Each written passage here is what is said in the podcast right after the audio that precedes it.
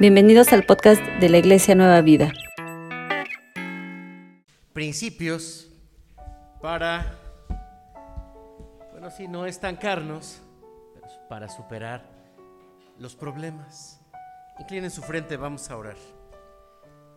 Amado Padre, en nombre de Jesús te damos muchas gracias porque nos permites en este momento abrir tu palabra. Abre nuestro corazón, abre nuestro pensamiento. Te lo rogamos en el nombre de Jesús y háblanos con tu Espíritu Santo. Creemos, Señor, que tu palabra es el alimento de nuestra alma, es la dirección de nuestra vida. Te lo rogamos en nombre de Jesús. Amén. Ocupen su lugar, por favor.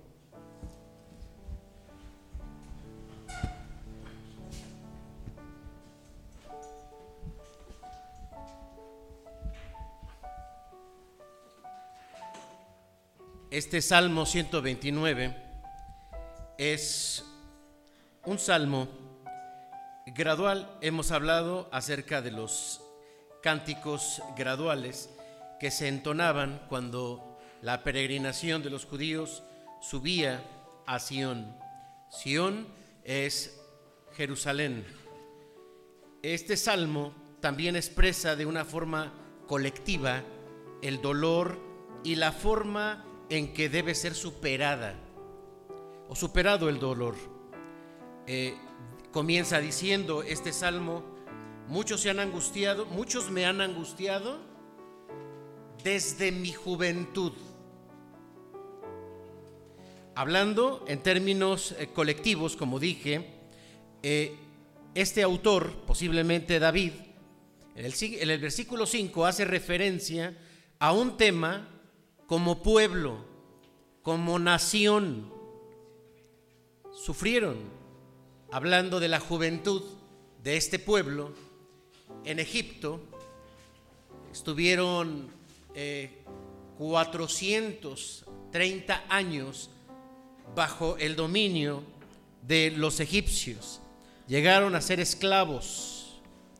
Después, en el tiempo de los jueces, también experimentaron sometimiento por parte de los cananeos y de los filisteos que no habían sido erradicados conforme lo había dicho el Señor. Más adelante los encontramos también siendo sometidos por Asiria y también por Babilonia. Después, ya en la historia, vemos cómo fueron sometidos también y fueron perseguidos por los griegos. En tiempo de los romanos, estaban también sometidos. En el año 580 aproximadamente, después de Cristo, los musulmanes llegan y los vuelven a someter, para que finalmente en el año entre 1938 eh, a 1945, durante la Segunda Guerra Mundial, también Hitler los lastimara.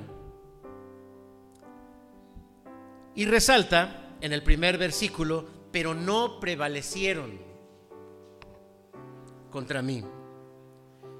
La iglesia, el Israel espiritual de del que nos habla el Nuevo Testamento, la iglesia de Cristo también sufrió persecución desde sus años mozos, desde su juventud. La iglesia naciente en Jerusalén, en el capítulo 2, el día del Pentecostés, comenzó a vivir o a sufrir una persecución. Persecución que inicia con la muerte de nuestro Señor Jesucristo por los judíos y que se extendería por 300 años en todo el imperio bajo el poder, bajo el dominio, bajo la atrocidad de 10 emperadores. La iglesia cristiana, después de la reforma también fue perseguida. La Santa Inquisición se encargó de hacer esto. Y la vemos siendo perseguida por muchos lados y a muchos misioneros, pastores, ministros, pero la palabra de Dios dijo, dijo el Señor Jesucristo, ni las puertas del infierno prevalecerán contra la iglesia. A nivel personal, también David está mirando su pasado. Está hablando del dolor de su pasado. y sabe que hubo sufrimiento y sabe que hubo abuso y las figuras que utiliza para describir cuál o cuánto fue su dolor están aquí a partir del versículo 3. Hubo abuso, hubo angustia y también sabe de la importancia de mantener sano y resuelto su pasado.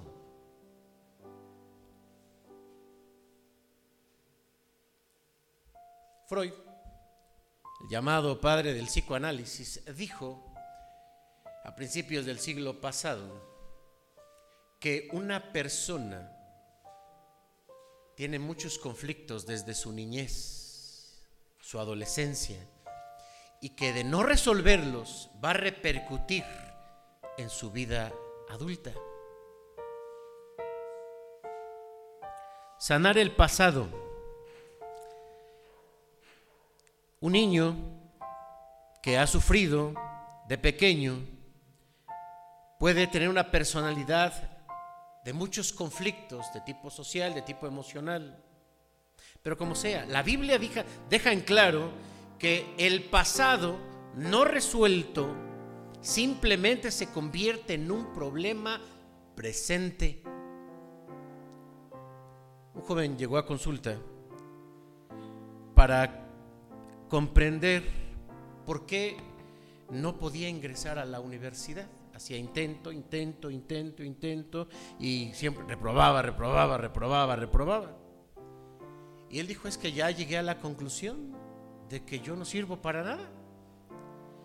En el análisis de su persona y sobre todo de su niñez, recordó que su padre, cuando él era muy pequeño, apenas tres años, su papá, cuando él cometía un error, le decía, eres un bueno para nada, no sirves para nada.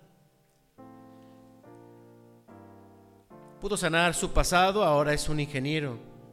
Una mujer que no, no se sentía segura para una relación estable, siempre elegía hombres abusivos que la ofendían, la lastimaban y la engañaban.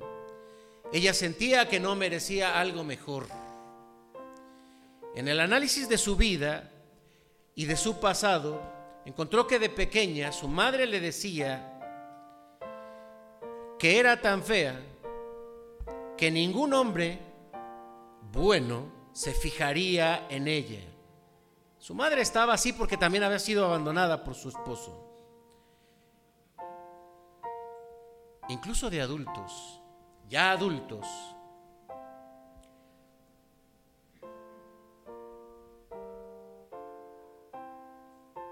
Nos hemos sentido heridos por los amigos, por la familia, por la pareja y vamos cargando un dolor que nos pesa, de una traición, de un engaño, de una ofensa que no sanamos. Y la llevamos en la vida y pasan los años y no lo superamos. Y esa situación condiciona el presente y el comportamiento de los adultos, de las parejas, de la familia, es de puro conflicto. Cuando una persona dice no soy feliz, es porque hay dolor del pasado. Un pasado que no se ha resuelto porque a veces tan solo de pensarlo duele. Vivir con el pasado, con esa herida, es una infelicidad por eso es que en esta mañana he titulado este mensaje Principios para superar el dolor del pasado. Los principios para superar el pasado están en la Biblia. La Biblia, hermanos, es la palabra de Dios. La Biblia no solamente es el alimento de nuestra alma, la Biblia es la medicina del alma. Y aunque la tenemos, aunque la leemos, aunque creemos en Dios, seguimos cargando un pasado no resuelto.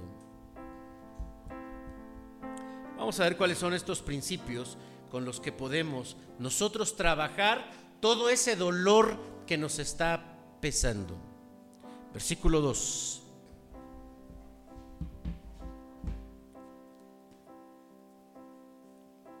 Mucho me han angustiado desde mi juventud, mas no prevalecieron contra mí.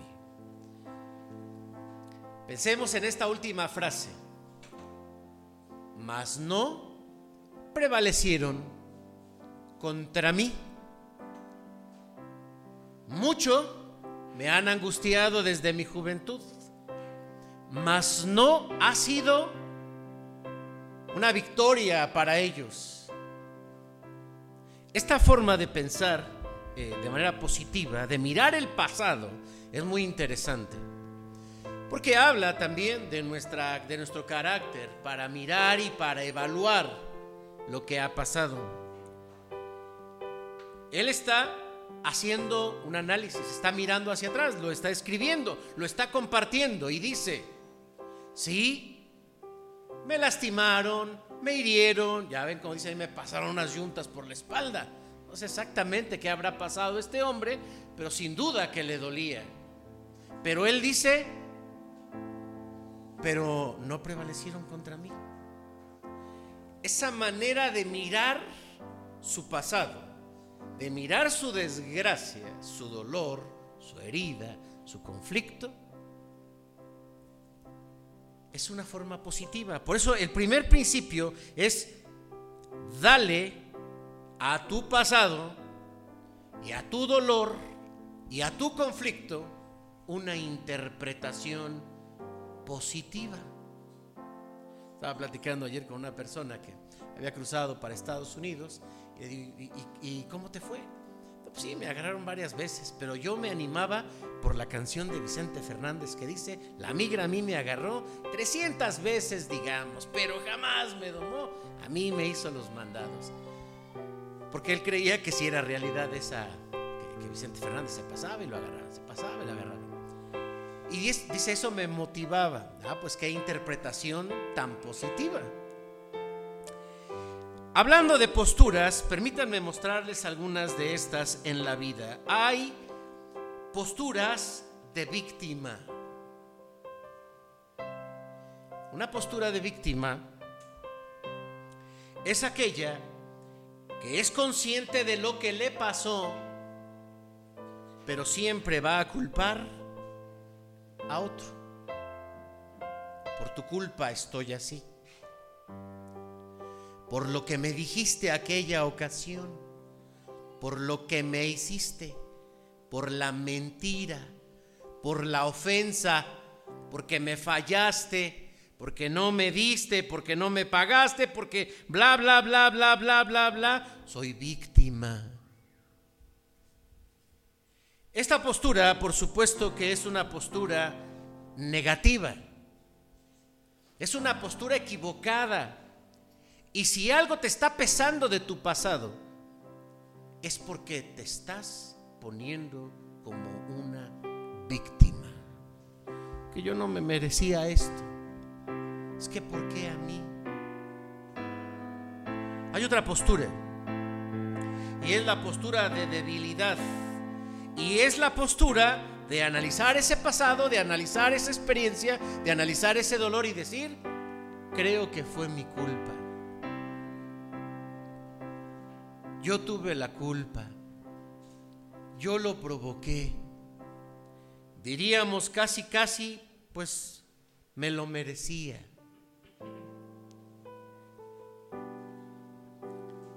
Hay otra postura que es una postura determinista y es aquella que dice, sí, me pasó y me ha pasado otras veces y creo que estoy condenado a que me siga pasando. Siendo sinceros, a mi padre le pasó, creo que hasta a mi mamá y a mi abuela y a mi hermana. No, no, esto ya es de familia. Entonces lo, lo voy a tener que pasar. Estas, estas son interpretaciones que lo único que hacen es tener una herida abierta y un dolor constante. Puede pasar en este momento por nuestra mente diferentes experiencias que nos pueden doler.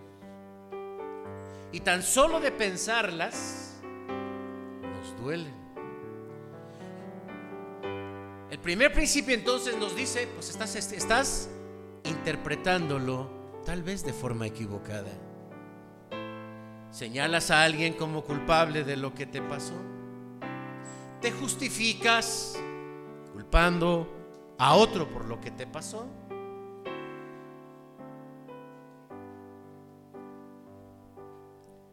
Vamos a ver qué dice la Biblia. Hermanos, en Romanos 8:28, el apóstol Pablo nos ha enseñado uno de los principios que nos dan mucha, mucha paz y mucha calma a los creyentes. Y es interpretar lo que nos pasa de una manera totalmente diferente a las formas que acabo de describir. Y aquí entonces encontramos una postura bíblica, una postura doctrinal, una postura positiva. Todas las cosas, dice el apóstol Pablo, todas las cosas ayudan a bien que amamos a Dios. ¿Te has consolado en algún momento con este texto? Yo sí. Esas veces que ya no encontramos otra, otra forma de explicarlo y decimos, Dios, yo sé que todas las cosas ayudan a bien a los que te amamos y yo te amo, solo que no entiendo por qué es que me hace bien.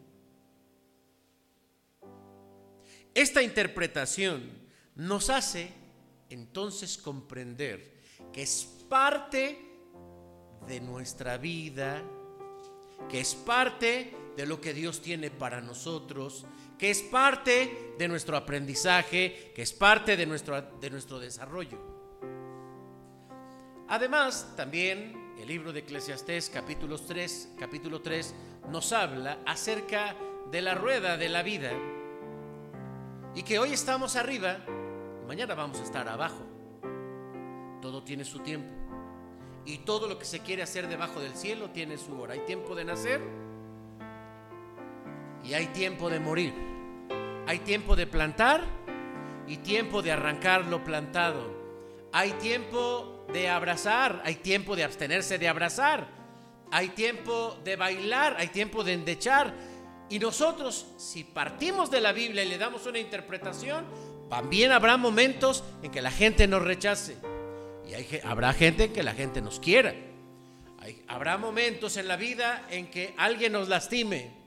Y habrá momentos en la vida en que tal vez nosotros lastimemos a alguien.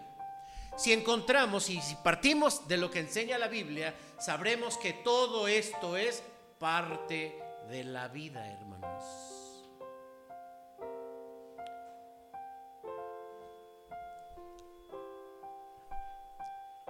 Una mujer hablaba con su padre y le decía, es que papá, estoy sufriendo mucho en la vida. Y su papá le decía, uy, hijita, y lo que te falta.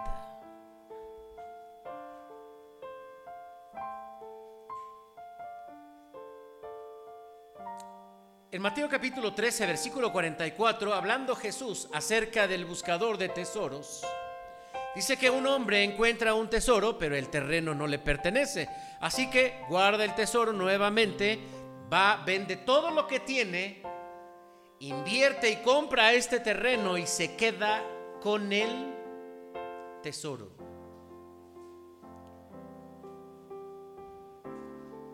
El Evangelio nos enseña que debemos deshacernos de todo, porque es la enseñanza eh, de fondo que tiene Jesucristo al hablar de la riqueza del Evangelio. Hay que soltar todo, todo lo que traemos.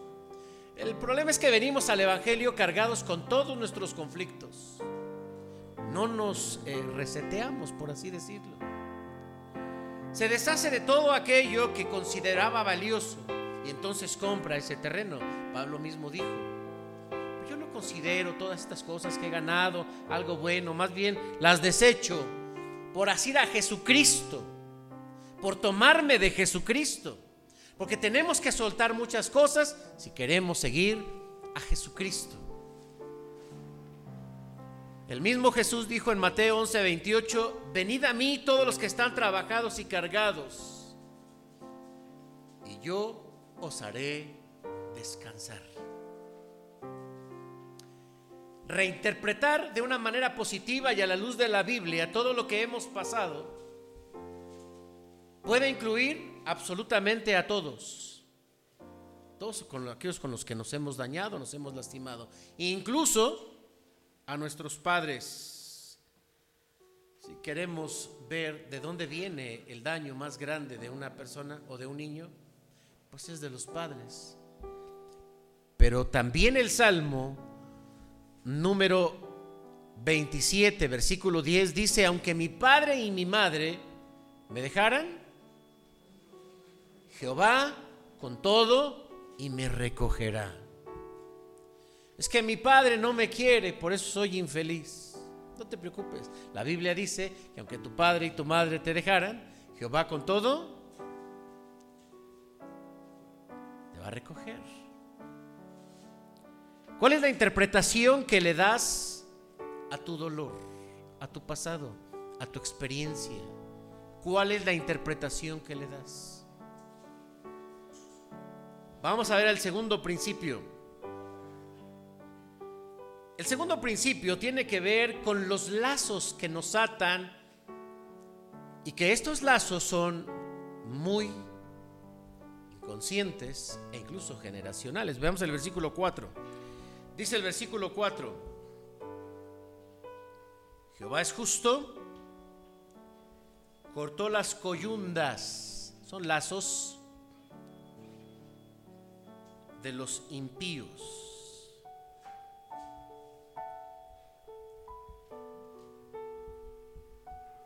Este segundo principio dice, pide a Dios que rompa los lazos.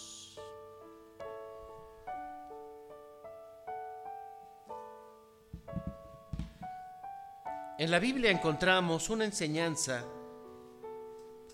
que se llega a conocer como atar y desatar. Pero vámonos despacio. Éxodo 25 nos habla de unos lazos a los que están ligados las personas o las que estamos ligados, ya sea para bendición o para maldición. Y dice, yo soy Jehová tu Dios, fuerte y celoso, que visito la maldad de los padres sobre los hijos. Hasta la tercera y cuarta generación de los que me aborrecen. Y que hago misericordia en millares a los que me aman y guardan mis mandamientos. Esos lazos generacionales los vamos arrastrando y vamos repitiendo patrones de nuestros padres, de nuestros abuelos y de nuestros bisabuelos.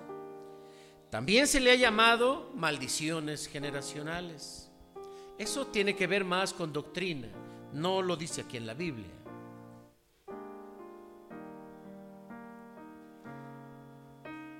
Jesús dijo en Mateo capítulo 16, versículo 19, hablando del perdón y hablando de el no perdonar, lo que atas en la tierra será atado en el cielo. Y lo que tú desatas en la tierra es atado en el cielo. En el Padre nuestro también oramos, como nosotros perdonamos a los que nos ofenden. Y Jesús dijo también, si ustedes no perdonan a los demás sus pecados, las ofensas, tampoco vuestro Padre les va a perdonar a ustedes. Hay una serie de lazos que atan a las personas a nivel de sus acciones.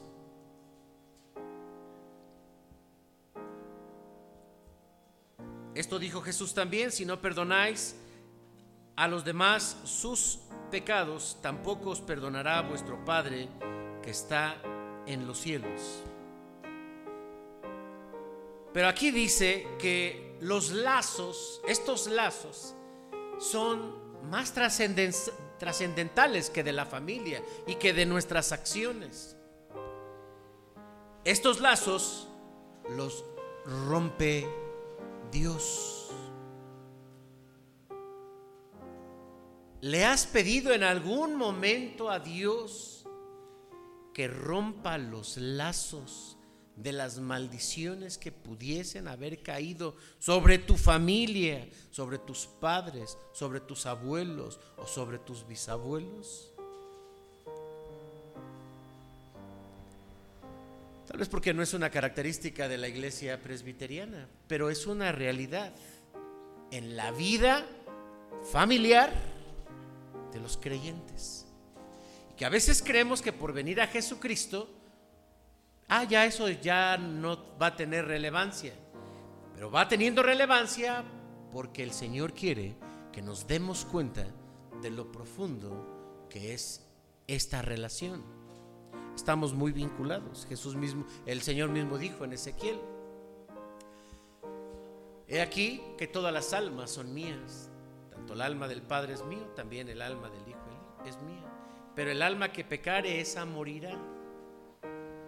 Ya no se dirá que por el pecado del Padre pagará el Hijo. Esta es la enseñanza para nosotros. Por eso el pueblo de Israel consciente de su condición, pedía perdón por ellos, pedía perdón por sus padres y pedían perdón por sus generaciones. Esto hacía el pueblo de Israel. Vean las oraciones que hacían. Y pedían perdón por todos los del pasado. Yo no recuerdo haber tal vez pedido una, hecho una oración pidiendo, Señor, perdona a mi papá por cómo fue. Señor, perdona a mi abuelo por cómo fue. Señor, perdona a mi abuela, a mi bisabuela que ni conocí. Perdona a mi tata. Yo no lo he hecho.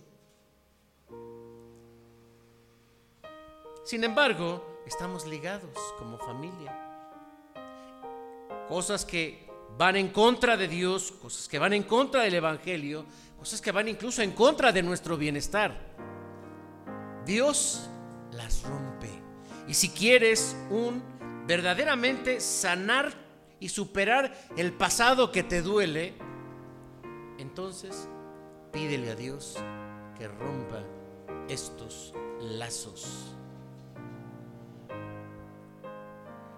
Tercer principio. Lo encontramos en el versículo 8. Claro, porque va describiendo a las personas malas. Y entonces dice, ni dijeron los que pasaban, bendición de Jehová sea sobre vosotros. Os bendecimos en el nombre de Jehová. Está hablando David que estas personas malas no sabían bendecir, no bendecían. Por eso el tercer principio que encuentro aquí para sanar el pasado es bendice en lugar de maldecir. Porque vamos a ser prácticos. Cuando nosotros hablamos mal de alguien, eso es maldecir. Maldición es maldecir. Bendición es bien decir o decir bien de alguien. Hablar bien de alguien, eso es bendición. Cuando bendecimos a Dios, decimos cosas bonitas, buenas, excelsas de Dios. Pero cuando, y no le llamamos maldición, no le llamamos maldición, pero hablar mal de alguien es maldecir. ¿Cuántos hemos hablado mal de alguien? Levante su mano. ¿A poco nomás yo? Se vayan a juntar conmigo. Los demás no. Benditos. Chismosos.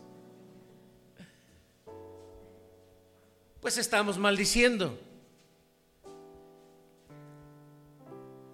Y este es un tema muy profundo en la Biblia sobre la bendición y la maldición, porque tienen un efecto negativo. Pero el efecto más grande de la maldición es la intención y es la emoción. Lo repito.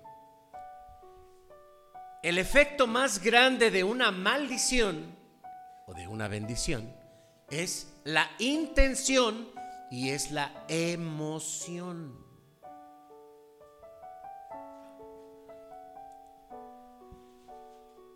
Y hay que tener mucho cuidado en este caso porque necesitamos bendecir, pero hay que reconocer el efecto de la maldición. Hay una fuerza en una maldición. ¿Se acuerdan de, de Balaam? ¿Qué característica tenía Balaam? ¿Mande? Ajá que lo que él decía, a quien él, a quien él decía que era bendito, era bendito. Y a quien él maldecía, era maldito. Había que llevarse bien con Balaam, ¿no? Eso quería Balac, el rey. Así que lo llama para que maldiga al pueblo de Israel, pero Dios le dice, no lo vas a maldecir, lo vas a bendecir. Cada vez que tú piensas en aquel daño que te hicieron, cada vez que tú piensas en aquella situación que viviste de niño, adolescente, de bebé, de lo que tú quieras, se activa una emoción y se, activa un efecto y cuando lo expresas, lo expresas mal.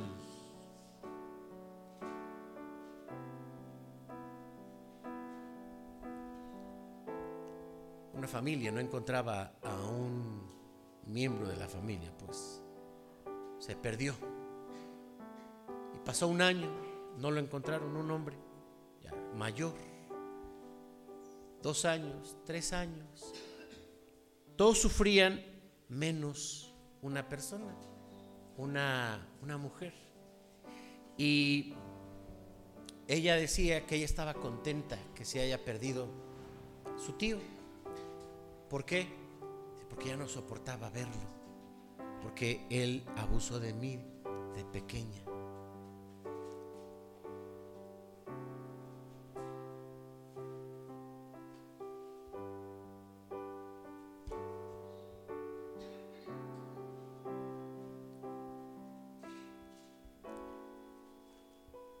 Cada vez que nosotros recordamos un daño que nos hicieron o que creemos que nos hicieron, y nos enojamos o nos entristecemos o nos cargamos de miedo, eso es la materia prima para la maldición.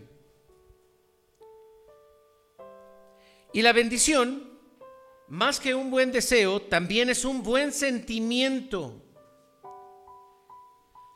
Maldecir hace daño, hablar mal de alguien hace daño, tal vez porque no, estamos allá en Oriente ni el tiempo pasado y te, te invoco una maldición o te invoco una bendición o te bendigo, hijo mío. O sea, no estamos en esos tiempos, pero usamos otro lenguaje con el mismo concepto y hablamos mal de alguien que nos hizo daño. O hablamos bien de alguien que nos hizo un bien.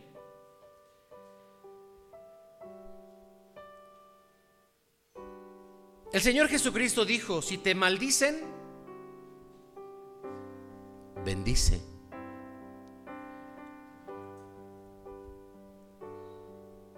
Hay personas que tan solo de recordar a alguien que les hizo daño, empiezan a sentirse mal.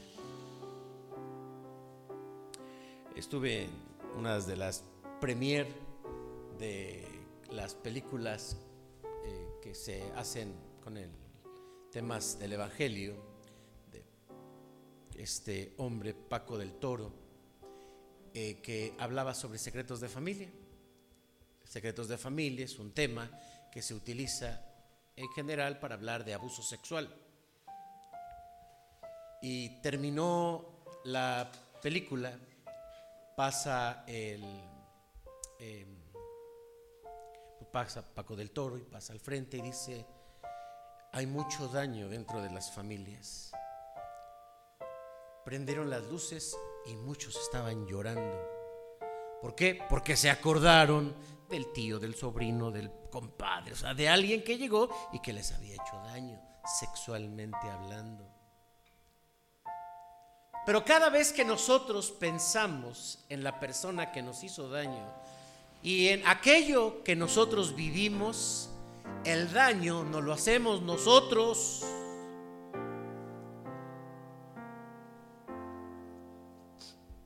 Una amiga que teníamos una maestra en común, no sé si se los he platicado. Cuando le pregunto, oye, ¿no has visto a la maestra fulana? Vi cómo se puso roja y se llenó de ronchas y empezó a rascarse. Y le dije, ¿qué onda? ¿Qué te pasa? No puedo oír ese nombre, no lo puedo oír. Tuve muchos problemas con ella, no puedo, no puedo, no puedo. Ay, caramba. Sí, de repente alguien carga un dolor, algo. Entramos a consulta eh, médica o de terapia y encontramos ahí un enojo. Un enojo por algo que le hicieron, por algo que le dijeron. Y ahí está nuestro cuerpo doliéndose, enfermándose, quebrándose, acabándose por maldiciones que nosotros mismos generamos y nos hacen daño.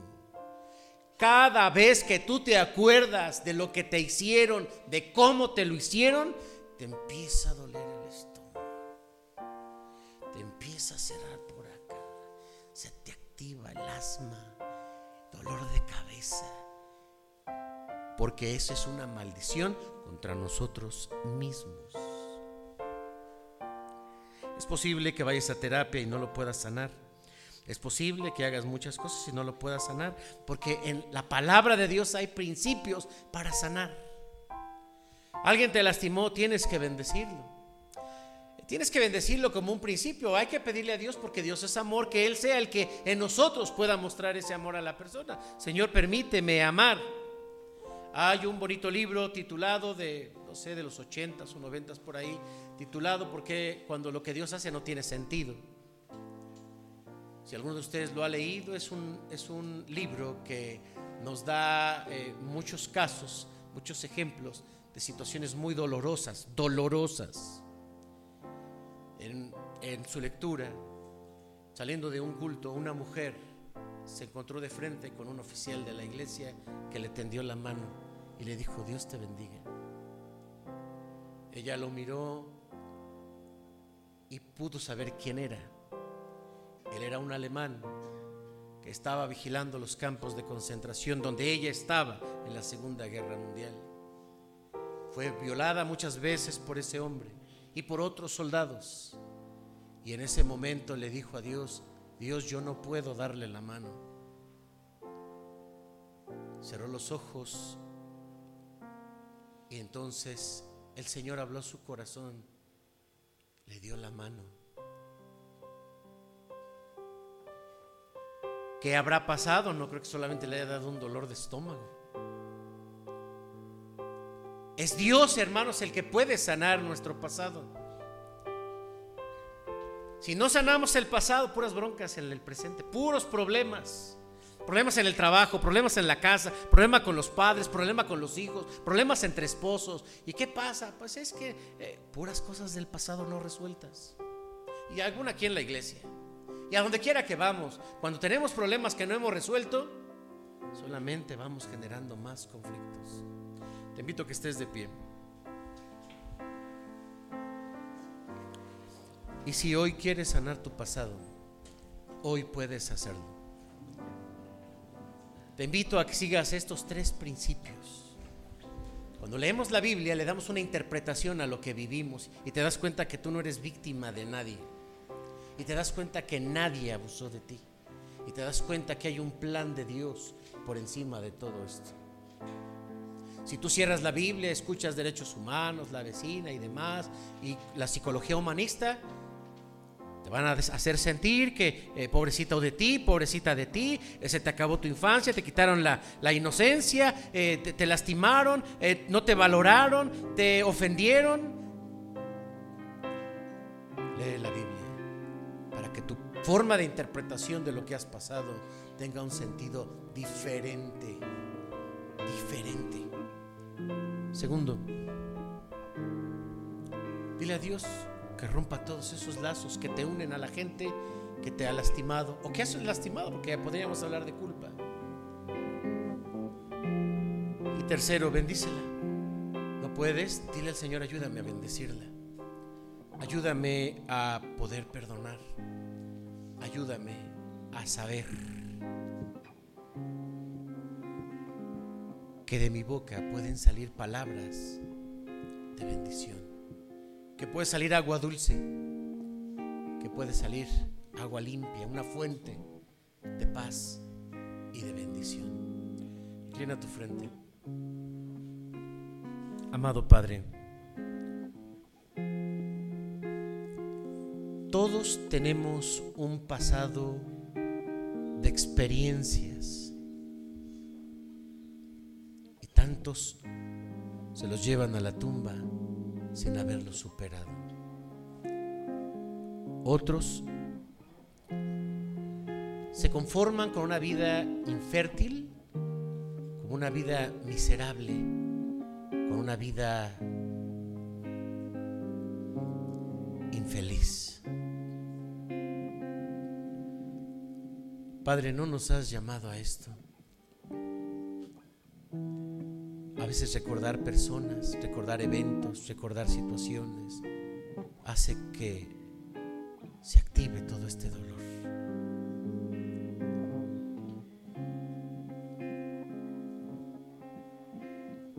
La gente se enferma porque no superan sus dolores del pasado. Las familias se disuelven, las parejas se separan que no superan su dolor, sus heridas. Señor, permite que tu palabra, que tu evangelio sea una medicina en este momento. Que tu palabra, palabra que conocemos, palabra que leemos, pueda hacerse práctica en cada esfera de nuestra vida para poder mirar que eso que vivimos era para nuestro bien.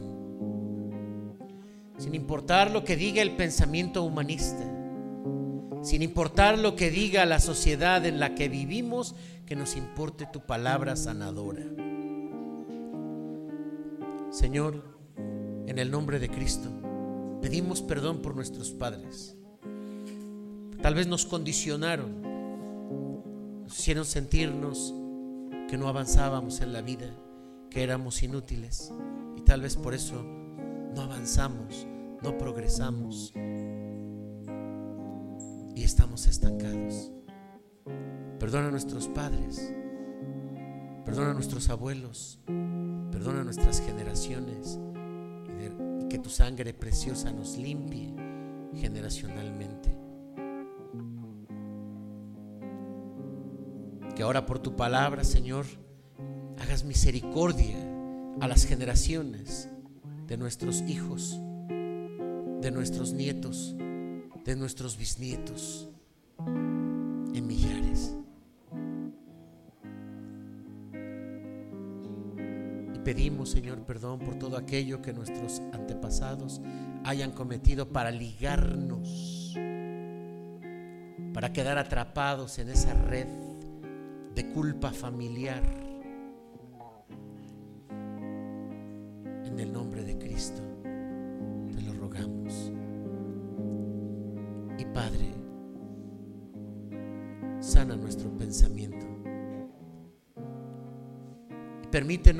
bendecir a los que nos han lastimado.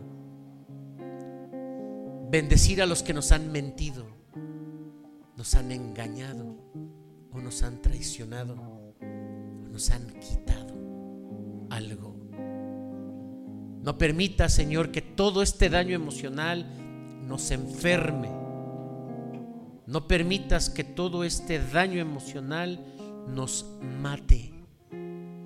Si tenemos tu palabra la mano, Señor, sánanos en nuestro ser integralmente, nuestro cuerpo, nuestro espíritu, nuestras emociones, lo más profundo de nosotros. Sánanos. Y que nadie, Señor, en esta vida nos deba nada. Que nosotros le debamos bendiciones a todos ellos. Bendiciones que broten de un corazón renovado. Bendiciones que boten, broten de un corazón donde Jesucristo está sentado en el centro de nuestro ser, donde su palabra es viva y es eficaz, donde Señor, tú nos das la victoria. En el nombre de Jesús, sana nuestro pasado. Si quieres aprender más acerca de Dios, te invitamos a seguir en nuestras redes sociales que son Spotify, INP Nueva Vida, JM, Facebook, Iglesia Nacional Presbiteriana Nueva Vida, YouTube, INP Nueva Vida, JM, Instagram, arroba INP Nueva Vida.